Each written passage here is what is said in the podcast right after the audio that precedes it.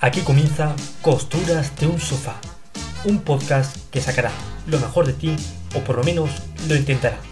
Presenta Miguel Morentín.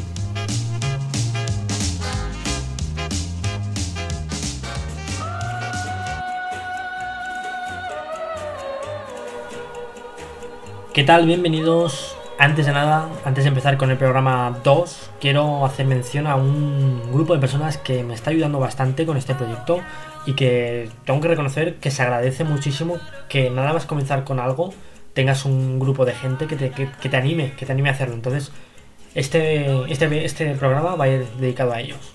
Y bueno, en el programa de hoy vamos a aventurarnos y adentrarnos en el mundo del emprendimiento donde vamos a explicar qué es y lo más importante te voy a dar unas cuantas pinceladas de los consejos personales, que sinceramente a día de hoy me han hecho crear mi propia página web y he estado aquí contigo con este podcast. Y bueno, así que sin más preámbulos, te voy a dar el primer consejo.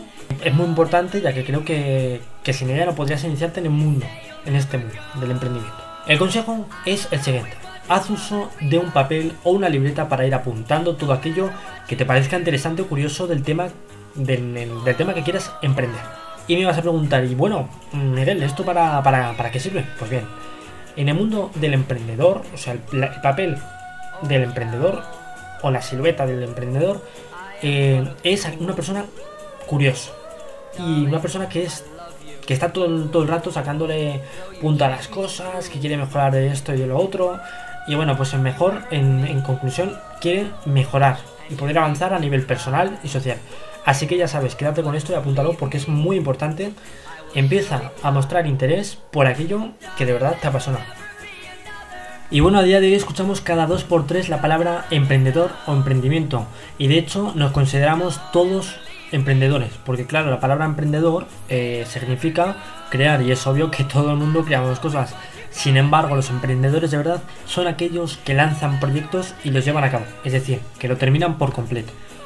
Porque como te decía antes, no es lo mismo empezar un proyecto, por ejemplo, de hacer croquetas para todos tus vecinos del pueblo y quedarte la cuarta croqueta, que hacer un proyecto como el que hizo, pues ahora mismo, yo que sé, Juan Pablo Pozzi. ¿eh? Juan Pablo Pozzi creó una prótesis de mano robótica que funciona con una batería recargable. Y sinceramente, este es un claro ejemplo. Quien diga lo contrario, que venga Dios y lo vea, es un claro ejemplo de emprendedor. De hecho, pensó una. Bueno, es que pensó en esa, en esa idea la plasmó y la llevó a cabo. Y a día de hoy es utilizada por muchísimos niños y adultos que desgraciadamente no tienen una mano. Así que nada, en conclusión de toda esta chapa que te acabo de contar ahora mismo, quédate con un segundo consejo. Saca la libreta y apunta. Si de verdad quieres ser emprendedor, termina ese proyecto que vas a empezar y no lo dejes a medias, porque eso demuestra que no confías en ti mismo y lo más importante de todo es que lo dejas totalmente reflejado de cara al público y das una imagen de ti que no se corresponde, o sí se corresponde, no se sabe. Pero yo, si una persona me viene y me dice, oye, mira, total, voy a hacer esto, voy a hacer lo otro, y al final se queda en nada, pues oye, no me, ese chaval o esa chavala, sé que no me va a aportar muchas cosas. Así que lo dicho, no dejes las cosas a medias, termínalas. Y bueno, pues para ir terminando esta primera parte de lo que era que es el emprendimiento y todo eso, pues quería poner sobre la mesa mi ejemplo. Y así aprovecho para darte el tercer consejo. Así que vuelve a coger la libreta y anota. Como comentaba antes, el emprendedor tiene que acabar su proyecto. Y para eso tiene que poner una meta, un objetivo. Pero ese objetivo no lo conseguirá nunca si no, si no le gusta lo que está haciendo. O sea, vamos a ver, eh, te voy a hacer, bueno, para que sea más fácil, te voy a poner mi ejemplo, así de claro. Y bueno, pues yo ahora me acabo de iniciar en el mundo de los podcasts.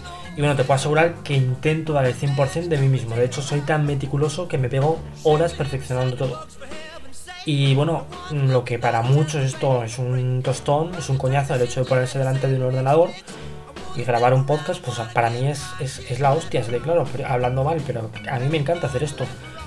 Así que en conclusión, el tercer consejo que te doy es que si vas a empezar un proyecto o quieres emprender en cualquier cosa de la vida, lo que tienes que hacer es ese proyecto tiene que ser algo que realmente te apasione y que digas, hostia, esto lo voy a hacer de puta madre y, joder, voy a darle el 100% en todo. Entonces, ahí es cuando vas a conseguir el objetivo y vas a ser un buen emprendedor.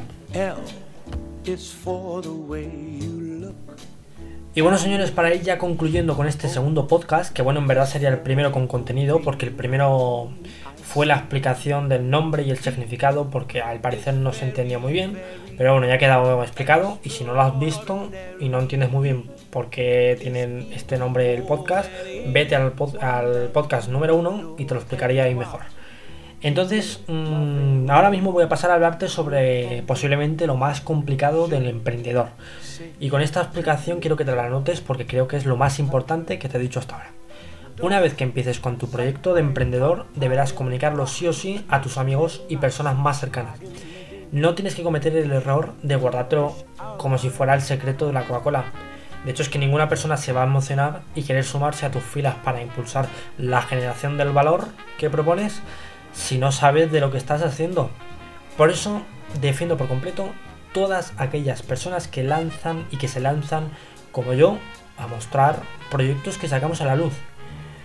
Seguramente seas un emprendedor novato como yo, pero oye, tienes que quitarte ese miedo y confiar mucho más en ti. Valórate como persona y sobre todo de lo que eres capaz de hacer y que nadie nunca, nunca te diga lo que, lo que no puedes hacer.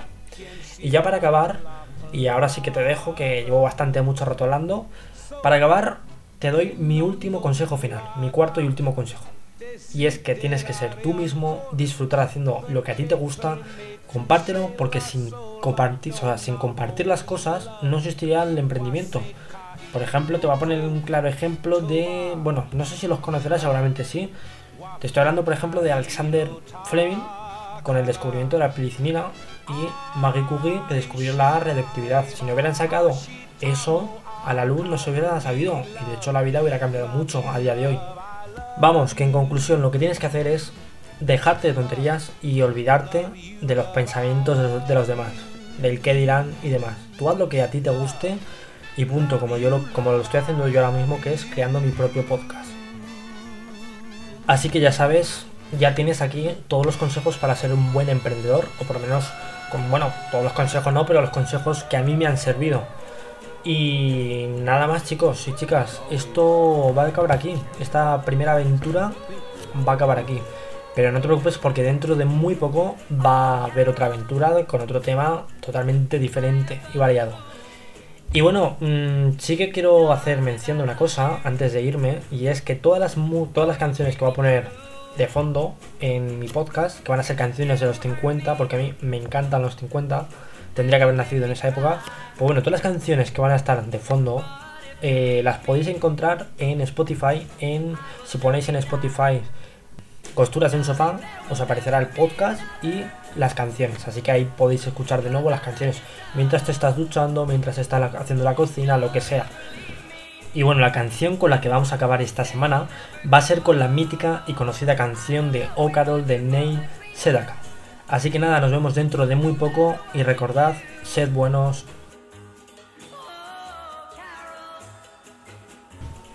Acabas de oír Costuras de un sofá de Miguel Morentín.